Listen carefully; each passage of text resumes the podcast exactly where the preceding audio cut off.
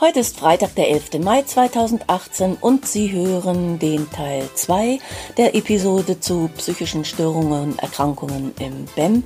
Im ersten Teil hörten wir ein Gespräch mit Doro, einer BEM-Berechtigten mit Burnout-Diagnose. Heute ergänzen wir dieses Gespräch mit der Dina Richard, die das Ganze ein bisschen einordnet. Heute ist Ina Richard bei mir.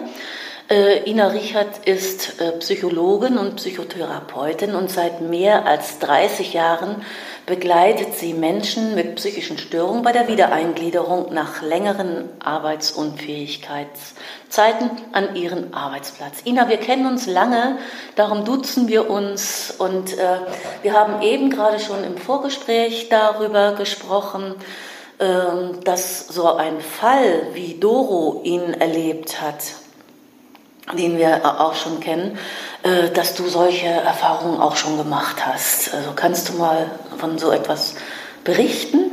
Ja, eigentlich mehrfach. Also das eine ist eine junge Frau, die schon eine ganze Weile im Betrieb war. Dann wurden ihre Kollegen krank und fielen länger aus und sie hat sozusagen alleine die Fahne hochgehalten. Merkt auch schon, dass sie schwächelt und das nicht alleine schafft. Aber aus Pflichtgefühl ist sie dann das, was wir Präsentismus nennen, trotzdem schlapp und krank zur Arbeit gekommen, hat zwar für viele Sachen dann länger gebraucht, aber sie hat sich gesagt, ich kann jetzt nicht auch noch fehlen, ich bin ja hier die Einzige. Mhm. Ging dann in äh, Mutterschutz und sie kriegte eine Zeit lang dann eine neue Führungskraft, die nicht in der Lage war, die Leistung, das Durchhaltevermögen und die Leistung zu würdigen, sondern die dann einfach nur äh, festgestellt hat, Mensch, da ist jemand in den Leistungen schwächer geworden, schwach geworden und darauf dann ihr mitgeteilt hat, du bist vielleicht nicht richtig für den Beruf.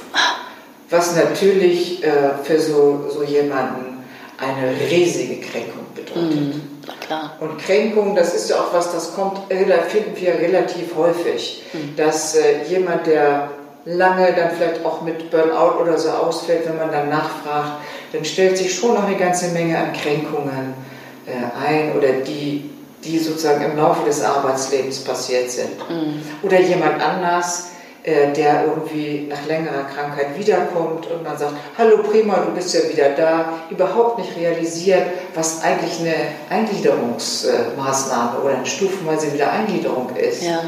Und er sozusagen genauso, obwohl er deutlich gesagt hat, ich kann nicht so weitermachen wie vorher, ich möchte Arbeit in kleinen Portionen bekommen, mhm. sodass ich das auch schaffen kann Mhm. Interessiert nicht, es wird sozusagen über ihn rüber geschwappt, mhm. wie vorher auch. Also was ich äh, nicht so häufig erlebt habe, so wie Doro das berichtet hat, so einen radikalen Rückzug der Kollegen. Was es ganz viel gibt, ist ganz sicher eine riesige Unsicherheit. Mhm. Und äh, da gibt es so wohltuende Beispiele, dass dann jemand ganz offensiv auf die Kollegen zugeht und sagt, hallo, ich hatte eine Depression, ich will euch mal sagen, so krank will ich nie wieder werden und könnt ihr in Zukunft vielleicht auch ein bisschen besser mit auf mich aufpassen. Und das funktioniert? Das hat, ist von den Kollegen in der Produktion sehr wohlwollend aufgenommen worden. Ah, okay. Ist aber, glaube ich, die Ausnahme. Ja. Ja, okay. Also wie könnte man denn die, äh, die Leute, die so ein Eingliederungsgespräch führen, also was könnte man tun, wie könnte man die darauf vorbereiten? Also auf, man müsste im Betrieb aufklären oder was denkst das du? Das sind ja zwei Paar Schuhe. Also das eine ist, dass man den Betroffenen gut vorbereiten muss. Ja. Dass man ihn auch gut darauf vorbereiten muss, was eigentlich der zentrale Punkt im BEM-Gespräch ist. Mhm. Dass es im Grunde genommen darum geht, die Frage, was hat die, die Krankheit oder was hat die Arbeit mit der Erkrankung zu tun, was gibt es jetzt noch für Beeinträchtigungen und was wünschst du dir eigentlich, was brauchst du für Bedingungen, dass du gesund werden kannst und gesund bleiben kannst. Das sind ja die zentralen Fragen. Mhm. Oft äh, wird das alles durcheinander gemixt und wird nicht so systematisch abgearbeitet. Da müsste man sozusagen denjenigen wirklich darauf ein äh, Norden und sagen, pass mal auf, das, auf die sind die Fragen, auf die und wenn das Gespräch nicht so läuft, dann komm du auf diese Fragen wieder zurück mhm. und äußere dich nur zu diesen Fragen. Mhm. habe ich auch mal erlebt, erlebt in einem Gespräch, da habe ich jemanden sehr gut vorbereitet. War auch sehr klar, was so jemand brauchte. Und dann kam, äh, beim Gespräch wurde geführt mit Betriebsrat und Personalleitung. Und die Personalleitung kam dann und sagte, naja, äh, äh, Sie haben ja unglaublich viele Fehlzeiten gehabt. Und meinen Sie denn, Sie können Ihre Arbeit jetzt überhaupt noch machen? Mhm. Und die sagte, ich wäre nicht hier, wenn ich die Arbeit nicht, wenn ich das nicht meinen würde. Ich war stolz auf Sie, glaube ich. und, äh, aber ich brauche was. Und ich bin mhm. krank geworden, weil ich eingesprungen bin, weil die Stelleninhaberin äh, den Arbeitsplatz kurzfristig verlassen hat mhm. und ich bin nicht richtig eingearbeitet worden. Und ich brauche eine Fortbildung. Darauf hat sie sehr stark abgehoben und gesagt, dann kann ich die Arbeit auch machen. Okay. Machst du häufiger so Einzelberatungen, ja, also dass du die direkt davor bereitest? Für, für ja, so das ist mir auch ganz wichtig. Also, oder auf der anderen Seite gibt es eben Unsicherheit, da kriegt jemand Post von seinem Betrieb und sagt, oh, was wollen die eigentlich von mir? Mhm. Und dann nochmal klar zu machen, was ist das BEM eigentlich? Ich gehe auch, wenn äh, die Beteiligten das wollen, gehe ich auch mit ins BEM-Gespräch und sitze da sozusagen als Unterstützung mit drin. Manchmal auch dann, dass wir so zu zweit verabredet haben, der BEM-Berechtigte und ich, was ich sage, was mein Part sein kann mhm. und was der Part des BEM-Berechtigten ist. Mhm. Auch da ist ganz oft äh, wirklich, dass man nochmal sagen muss, was sind die zentralen Themen im mhm. BEM und worum geht es eigentlich. Okay. Und wenn die Betroffenen das wissen, ist das schon mal eine Beruhigung. Dann mhm. kann man sie auch noch genau auf diese Fragen vorbereiten und sagen, überleg dir, was willst du antworten, was ist dir wichtig. Mhm. Wichtig ist äh, nicht, äh, man muss nicht unbedingt sagen, was für eine Diagnose ist. Das ist gerade bei psychischen Erkrankungen ja oft schwierig und auch gerade bei den Betroffenen oft ja auch schambehaftet. Aber wichtig ist schon zu sagen, welche Beeinträchtigungen das macht. Das können ja sein, ich habe Probleme mit der Konzentration, mit dem Durchhaltevermögen, mit der Belastbarkeit. Ich kann im Moment nicht volle Stunden arbeiten. Ich brauche zunächst einfachere Aufgaben. Das ist wichtig und ich denke, das ist auch für alle verständlich. Äh, der nächste Punkt, auf den sich alle irgendwie vorbereiten müssen, ist, wer darf denn eigentlich was wissen? Was sage ich den Kollegen? Was äh, darf meine Führungskraft wissen? Da denke ich, ist es am einfachsten, äh, sich mit den Beeinträchtigungen, die im Moment gerade da sind, äh, auch den Kollegen zu öffnen. Mhm. Das ist für die Kollegen, die dann ja immer noch auch ein Teil oft für den Betroffenen mitarbeiten müssen. Da wird ja nicht, wenn jemand lange fehlt, noch jemand dafür eingestellt. Eine Möglichkeit, Verständnis zu entwickeln und nicht nur sich über den fehlenden Kollegen, die fehlende Kollegin zu ärgern.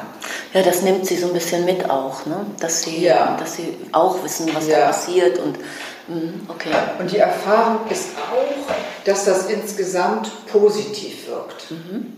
Sozusagen sowohl die Kollegen als auch die Führungskraft mitzunehmen. Mhm. Also wenn die Führungskraft gar nichts weiß, äh, ist es auch schwierig, Verständnis zu entwickeln. Also was glaubst du, ähm, was das ist, so diese Zurückhaltung bei den Kollegen oder diese Unsicherheit. Äh, woher kommt das, diese Unsicherheit mit äh, den Kollegen, die dann wieder da sind, umzugehen? Die Unsicherheit der Kollegen? Ja. Also ich finde, psychische Störungen sind immer noch mit äh, ein Stigma behaftet. Also man denkt ja, oder sagen wir mal, die Vorurteile sind häufig, da ist jemand faul, der stellt sich an, der soll sich doch mal ein bisschen zusammenreißen. Also alle diese Dinge, die jemand, wenn er eine, eine psychische Störung hat, nicht kann und die auch im Grunde genommen nicht hilfreich sind. Oder auch der Gedanke, da ist jemand, äh, wenn er krank ist, heißt gleich nicht leistungsfähig. Mhm. Das sind ja alles Vorurteile und die stimmen nicht. Also es ist jemand, wenn er gut eingestellt ist, medikamentös oder eine Therapie gemacht hat, leistungsfähig und kennt sich oft natürlich besser mit sich selbst aus als die Kollegen. Mhm. Und was ich auch denke, ist, dass diese ganzen Vorurteile und äh, alles das, was mit dem Bereich Stigmatisierung zusammenhängt, auch ein Schutz sein kann für diejenigen, sich das vom Leibe zu halten. Also festzustellen, Mensch, im Grunde genommen kann mir das auch passieren. Das ist ja auch bekannt inzwischen, dass im Grunde genommen jeder psychisch krank werden kann und davon nicht gefreit ist. Äh, sich das so ein bisschen vom Leibe zu halten, äh, weil ich mir vorstellen kann, wenn man sich das tatsächlich äh, zu Herzen nimmt und sagt, Mensch, ich muss feststellen, meine Kollege, mein Kollege hat einen Burnout gehabt, der hat festgestellt, er ist an seine Grenzen gekommen. Ja. Das kann ja auch mich treffen. Ich kann ja auch an meine Grenzen kommen. Ja, also im Grunde genommen hat man Angst, äh, dass einem das selbst passieren kann. Mhm. Denke ich schon. Ja, ja, ja. Und das andere ist, äh, einfach super unsicher sein. Also wir sind ja in vielen Punkten, wenn es um tiefe Emotionen geht, unsicher. Genauso, wenn wir einem Kollegen begegnen, der gerade einen Schicksalsschlag erlitten hat oder einen Todesfall. Da stehen wir auch irgendwie davor und wissen nicht so richtig, was wir eigentlich sagen sollen. Mhm. Ich glaube, das ist so eine ähnliche Unsicherheit wie, da hat jemand eine psychische Erkrankung und was, was mache ich denn da jetzt? Ja, Kann ich was falsch machen? Also das ist ja die Frage auch von Führungskräften. Mhm. Kann ich was falsch machen? Mhm. Ich will ja nichts äh, verschlimmern. Mhm.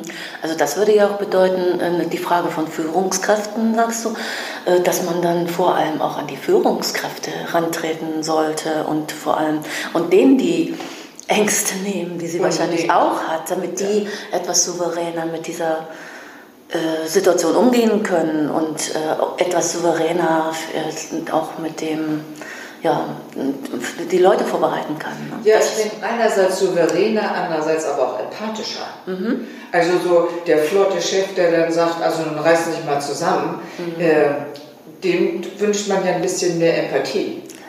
Okay. Also ich denke, es, es muss so eine Mischung sein von Empathie zu entwickeln, äh, Wissen über die Erkrankung, mhm. auch Wissen über Frühwarnzeichen. Also wo mhm. kann ich eigentlich bei meinen Mitarbeitern schon erkennen, wenn jemand überlastet ist und mhm. Reaktionen zeigt, äh, die in Richtung äh, Überlastung und Fehlbelastung gehen. Mhm.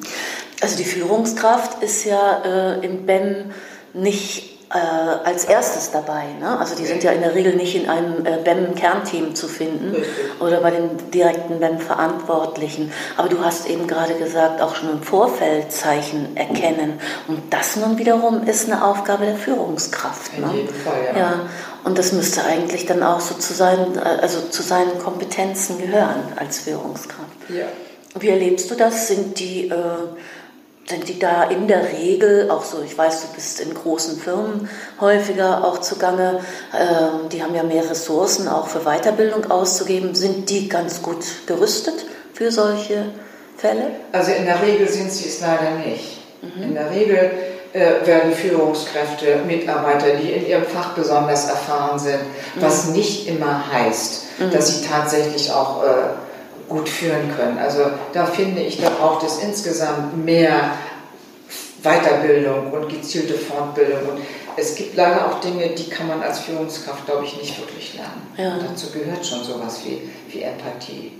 Es gibt viele Führungskräfte, die sind ganz toll in ihrem Fachbereich. Nicht? Ja, und, äh, und was dann mit Menschenführung, Kenntnis und Empathie, wie du es nennst, äh, zu tun hat, da sind sie ziemlich unterbelichtet, ja. Da bräuchten sie im Prinzip einen Assistenten, eine Assistentin, ja. die sozusagen diese Aufgabe für sie übernimmt. Mhm, genau. Wenn man, aber das funktioniert auch nur, wenn man weiß, dass man da nicht so gut ist. Wäre doch auch nochmal ja. Eine gute Idee, sowas weiterzuentwickeln. Ja. Mhm. Aber ich denke schon, grundsätzlich brauchen Führungskräfte da Information, Unterstützung, äh, oft Wissen, wie können sie sich Hilfestellung holen, was mhm. sind auch ihre Grenzen. Ich habe hier äh, noch die Frage, äh, wie stehst du dazu, dass die Führung, wir waren gerade bei den Führungskräften, äh, kann oder sollten Vorgesetzte generell mit einbezogen werden oder muss man das so von Fall zu Fall entscheiden? Also in, in so eine Wiedereingliederung nach einer psychischen Erkrankung in, im BEM. Im, ich sage mal, in den ersten BEM-Gesprächen sollte man das dem BEM-Berechtigten überlassen, ob er seine Führungskraft dabei haben möchte oder nicht. Ja. Sie sind immer dann mit im Boot, wenn es natürlich darum geht, Maßnahmen äh, zu entwickeln, nee, nicht zu entwickeln, aber umzusetzen. Mhm. Immer dann gehören natürlich die Führungskräfte mit ins Boot. Mhm. Auch immer dann muss man mit ihnen besprechen, wie äh, wollen sie sozusagen das Team oder die Abteilung vorbereiten auf die Rückkehr des Kollegen und wie sollen da gemeinsam Maßnahmen und Wiedereingliederung geplant und entwickelt werden. Da muss die Führungskraft ja in jedem Fall mit ins Boot. Und wenn dann noch, wie in dem beschriebenen ersten Fall, äh, Konflikte da sind, mhm. dann denke ich, ist es wichtig, die Führungskraft mit dem BEM-Team gemeinsam mhm. einzuladen, mhm. um mögliche Konflikte zu besprechen. Also im Fall von Doro war das ja tatsächlich auch so, erinnere ich mich, dass die Führungskraft nicht mal aufgetaucht ist. Also die hatte so, äh, die hatte so starke Vorbehalte. Vorbehalte, dass die nicht, äh, die sind, die sind einfach nicht angekommen. Also, also die, die, Führungskraft sitzt auch nicht direkt hier in Hamburg, äh, sondern musste anreisen und die hat sich da wochenlang dann, oder zu, in diesem Fall eine Woche oder so nicht blicken lassen. Obwohl sie sonst da gewesen wäre. Angst. Aber sowas habe ich auch schon anders erlebt. Also, dass zum Beispiel äh, der Betriebsarzt an einem ganz anderen Ort sitzt und anreisen muss in so kleineren ah, Firmen. Ja. Und äh, dass äh, in einem Fall, das war auch ein ganz kleiner Betrieb, ich glaube, es war auch irgendwie was mit Medien, äh, die Führungskraft immer über, hatte mit ihren äh, Mitarbeitern eine WhatsApp-Gruppe gegründet. Mhm. Und die verkehrten sozusagen hauptsächlich über WhatsApp und da war der Kollege, der wieder eingliedert, äh, wurde, ausgeschlossen. Da gehen ganz viele Dinge an ihm vorbei. Ach du meine Güte. Und er hatte sich gewünscht, sozusagen sein altes Projekt wieder zu bekommen und weiterzumachen. Mhm. Und die haben ihn irgendwie mit kleineren Aufgaben schonen wollen. Also der ist da jämmerlich irgendwie zugrunde gegangen. Ja. Bei seiner Wiedereingliederung. Oh. Das war ganz schrecklich. Also über WhatsApp das auch zu machen, das ist ja schon fast ein krimineller Fall. Ne? Also das mit Blick auf den Datenschutz, weil in WhatsApp ist ja nun nicht so besonders geschützt. Aber ich finde, der Betriebsarzt ist da auch noch mal, hat nochmal eine bestimmte Rolle, eine besondere Rolle. Ja, finde ich auch. Äh, der könnte ja unter Umständen äh, den auch begleiten, ne? den, den beim Berechtigten, der nun wieder zurückkommt. Also dass der, dass der da auch äh, gut begleitet wird vom Betriebsarzt. Ist ja. das in deiner Erfahrung, passiert das so, dass der Betriebsarzt A äh, die Ausbildung dafür hat zum BEM, dass er da und, und den auch begleiten könnte? Und, und, äh, und B, ähm, ist es denn auch so in vielen Firmen oder in also es gibt, die großen Firmen haben ja ihre eigenen betriebseigenen Ärzte. Mhm. Da sind die eingebunden in das Verfahren. Mhm. Bei den kleineren Firmen, wenn so ein Betriebsarzt eingekauft werden muss, mhm. wird oft das betriebliche Eingliederungsmanagement nicht mit eingekauft, weil es nicht sozusagen zu den Regelleistungen gehört. Das ah. finde ich schade, mhm. weil ich denke, dass der Betriebsarzt eine wichtige Funktion haben kann, auch als Brücke zwischen Rehabilitation und äh, medizinischer Rehabilitation, dem behandelnden Arzt und dem Betrieb. Und er ist eigentlich derjenige, der auch die, die, die äh, Leistungsprofile, die ja oft eher negativ äh, ausgedrückt sind, dann nochmal für den Betrieb und den Arbeitsplatz übersetzen kann. Ich bedauere das sehr, dass viel zu wenige Betriebsärzte in diesem Bereich aktiv sind. Ja, hast du eine Idee, wie man das äh, unterstützen kann, fördern kann? Also ein Betriebsarzt äh, hat mir schon mal zugesagt, dass er im Rahmen der ärztlichen Kollegen Werbung machen will äh, um dieses Thema. Und ich glaube auch, dass das die Ärzte untereinander am besten können. Mhm. Also dass die sich untereinander... Dass die sich untereinander einfach von der äh, von den Vorteilen der Mitwirkung im BEM gegenseitig überzeugen können, weil ich glaube, die können das besser als irgendjemand anders. Mhm. Hier in Hamburg äh, denkst du, dass es genügend Betriebsärzte gibt, die diese Aufgaben wahrnehmen könnten? Wie ist das aus deiner Sicht? Also ich kenne einige, die das können und die das auch tun. Die sitzen zum Teil in großen Firmen und einen kenne ich, der macht, er hat so einen äh, Betrieb, so ein, bietet Dienstleistungen an, der macht das sehr engagiert. Mhm. Okay. Aber ich glaube, es könnten mehr sein, immer, es könnten immer mehr sein. Ja, ich frage das deswegen, weil ich ähm, höre so, also es ist wirklich, ich höre so von allen, allen Seiten, äh, dass es gibt eine eklatante Betriebsärzte, äh, einen Betriebsärztemangel und äh, dass die diese Aufgaben nicht auch noch übernehmen können. Andere gibt es dann, die möchten gerne mit eingebunden werden. Mhm. Man müsste das vielleicht in Arbeitskreisen oder äh, so wie es ja auch die äh, psychische Gesundheit in Hamburg gibt. Da sind, glaube ich, auch ein paar Betriebsärzte, mhm. ja. die, die, genau dafür dann auch ansprechbar wären. Gibt, mhm. ne? Denkst du, das wäre ein Weg oder? Ja, ich denke schon. Also es gibt ja auch in Hamburg so einen Arbeitskreis der Betriebsärzte. Die treffen sich einmal im Monat. Mhm. Da könnte man sicherlich äh, immer wieder mal äh, auch zum Thema betriebliches Eingliederungsmanagement was sagen. Mhm. Und der, also zum Beispiel, oder auch der Verband der Arbeits- und Betriebs- oder Werks- und Betriebsärzte heißen die, glaube ich. Mhm. Ja, der VDBW, genau. Hier machen wir einen kleinen Schnitt. Das Gespräch entwickelte sich dann in Richtung BEM-Gespräche führen und wir sind zu dem Punkt gekommen, welche Mitwirkungspflicht hat eigentlich ein BEM-Berechtigter in so einem BEM-Gespräch.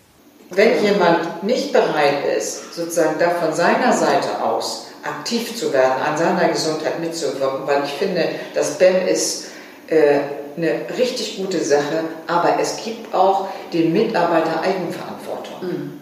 Also es gibt ihm einerseits Gestaltungsmöglichkeiten mit der Frage, was denkst du, wie, was mhm. brauchst du für Bedingungen, dass du gesund bleiben kannst, andererseits aber auch Eigenverantwortung. Mhm. Und wenn jemand nicht bereit ist, diese Eigenverantwortung zu übernehmen, das finde ich schon schwierig. Mhm. Und für seine Gesundheit was zu tun. Ja. Das ist, ja, da sprichst du jetzt einen Punkt an, der viele immer bewegt, gerade auch bei Menschen mit psychischen Erkrankungen. Mhm. Wann ist das Ben eigentlich zu Ende? Wann beenden wir dann eigentlich ein Ben? Mhm. Und äh, bei, bei vielen wird ja lange vieles Verschiedenes ausprobiert. Also wenn so ein Mitarbeiter sagt, ich kann nicht mehr mit, äh, mit Kunden, ich möchte aber am Ort bleiben, äh, ja. verschiedene Bedingungen und es gibt vielleicht auch an diesem Ort diesen Arbeitsplatz nicht. Oder man bemüht sich sozusagen so viel wie möglich irgendwie auch noch einzurichten. Mhm. Aber irgendwann ist eben dann auch die Möglichkeit des Betriebes erschöpft. So ist es ja. Und dann auch dann, jedes BEM hat mal ein Ende und auch seine Grenzen. Das, ja. das ist so, ja. Vielleicht kann ich noch einen Punkt dazu sagen. Also es ist was, was häufig vorkommt, was mir auch viele BEM-Berechtigte immer sagen. Da kommt jemand aus der medizinischen Reha und in der medizinischen Reha hat er gelernt, meinen Arbeitsplatz möchte ich nicht wieder haben. Ich möchte eine andere Arbeit haben. Und die betriebliche Realität ist eine andere. Mhm. Und dann zu gucken, wie kommen wir denn mit dieser Situation klar? Wir können dem sagen, du, es gibt nur für dich diesen Arbeitsplatz. Äh, und besonders, sage ich mal, in Flächenländern mhm. äh, kann man ja nicht beliebig irgendwie im Land rumreisen oder rumziehen. Also wenn man nicht lange Fahrten in Kauf nehmen will. Und dann so zu gucken, wie kann man dann den BEM-Berechtigten unter Umständen beistehen, äh, seine Einstellung oder möglicherweise die Haltung zur Arbeit so zu verändern, dass ich es trotzdem machen kann, auch wenn die in der Reha gesagt haben, äh, ich soll es nicht mehr tun. Also das ist in, insgesamt, finde ich, schon ein, ein weites Feld und da sind die BEM-Teams schon insgesamt sehr gefordert. Sehr gefordert und sie können sich auch nicht irgendwie standardmäßig nee. auf etwas einstellen, weil jeder Fall ist anders. Ne? Das ja. ist das das ist wirklich schwierig. Okay, Ina, das war jetzt ja schon sehr umfangreich und wir haben viele Punkte angesprochen. Was ich von dir jetzt nochmal wissen möchte, ist äh, deine Perspektive auf die Qualifizierung des BEM-Teams. Also was braucht das BEM-Team, was brauchen die BEM-Verantwortlichen, die mit den BEM äh, Berechtigten dann sprechen, was brauchen die an Qualifikation, um ihre Arbeit gut machen zu können, aus deiner Sicht? Jetzt bezogen auf Menschen mit psychischen Störungen. Ja. Und Burnout. Genau. Ja, genau. okay. Mhm. Also ganz wichtig finde ich schon ein Wissen über äh, die Auswirkungen psychischer Störungen. Und mir ist im Grunde genommen, ich mache ja dazu auch Seminare, immer wichtig, dass die so eine Anmutung bekommen, gefühlsmäßig, was sich da für die Betroffenen abspielt. Mhm. Also das ist mir besonders wichtig, äh, weil ich immer finde, wenn man so jemanden gefühlsmäßig ein bisschen anspricht, dann kann der mehr nachvollziehen, als wenn er nur Symptome gelernt hat. Mhm. Äh, und ich finde auch in diesem Fall regelmäßige Fallsupervision sinnvoll, weil wir gemerkt haben, alle Fälle sind anders, es kann immer wieder knifflig werden. Ja. Äh, da ist einfach für alle regelmäßige Supervision ausgesprochen hilfreich. Zusätzlich finde ich wichtig, dass alle ein Netzwerk brauchen, vernetzt sind und gut über diese psychosoziale Versorgung Bescheid wissen sollten, weil sie sind nicht die Therapeuten, sie müssen nicht die Arbeit selber machen, aber darüber was wissen. Mhm. Dann finde ich wichtig, auch das ist nochmal der Punkt Supervision, dass sie so ein bisschen lernen, sich selber zu reflektieren. Wie ist meine Rolle? Wo sind meine Grenzen? Ähm, was geht mir vielleicht auch besonders auf die Nerven? Was kann ich nicht so besonders gut? Also das was ich, jemand, der besonders jammerig ist, jemand, der besonders fordernd ist. Also mit was kann ich gut und mit was kann ich eigentlich nicht so gut. Das mhm. ist ja was, was jeder auch irgendwie. Also so eine Selbstreflexion. Ja, so ein bisschen. Mhm. Und auch zu gucken, wie ist eigentlich meine Haltung zu psychischen Störungen oder zu Mitarbeitern mit psychischen Störungen. Mhm. Und da finde ich wichtig, dass jemand eine positive Haltung, dass jemand Respekt entwickeln kann. Es gehört Mut dazu, sich so ein BEM-Verfahren zu stellen und über sich oft auch sehr persönliche Dinge zu erzählen. Und dafür, finde ich, müssen BEM äh, Respekt aufbringen können. Mhm und wie gesagt eine positiv neugierige Haltung. Wichtig finde ich auch sowas wie Mitgefühl, nicht mit Leiden, aber Mitgefühl mit jemandem, der eine Krise erlitten hat und wirklich richtig innerlich durchgeschüttelt worden ist. Möglicherweise auch Phasen gehabt hat, wo er sich selber gar nicht mehr wiedererkennt und sich selbst verloren gegangen ist. Mhm. Und äh, ja, sowas wie Gesprächsführung, aber nicht im Sinne von Gesprächstechnik ich weiß nicht, wie ich das genau beschreiben soll. Also ähm, vielleicht tatsächlich wirklich immer wieder sich im Gespräch zu überprüfen. Bin ich, habe ich meinen Faden? Äh, wie ist es mit meiner Haltung? Wie ist es mit meiner Einstellung? Wie ist es mit meinen Grenzen? Wie ist meine Rolle? Wie ist äh, im Rahmen des BAM? Bin ich eigentlich noch im Rahmen des BAM? Mhm. Oder habe ich mich verführen lassen, darüber hinaus zu gehen? Okay. Und das ist für mich nicht äh, Gesprächstechnik, wie man das oft gerne vermittelt, sondern ich kann es nicht anders sagen. Aber es ist für mich wichtig, Gespräche zu führen und auch ja, mir, mir Sicherheit zu haben, wie führe ich eigentlich schwierige Gespräche.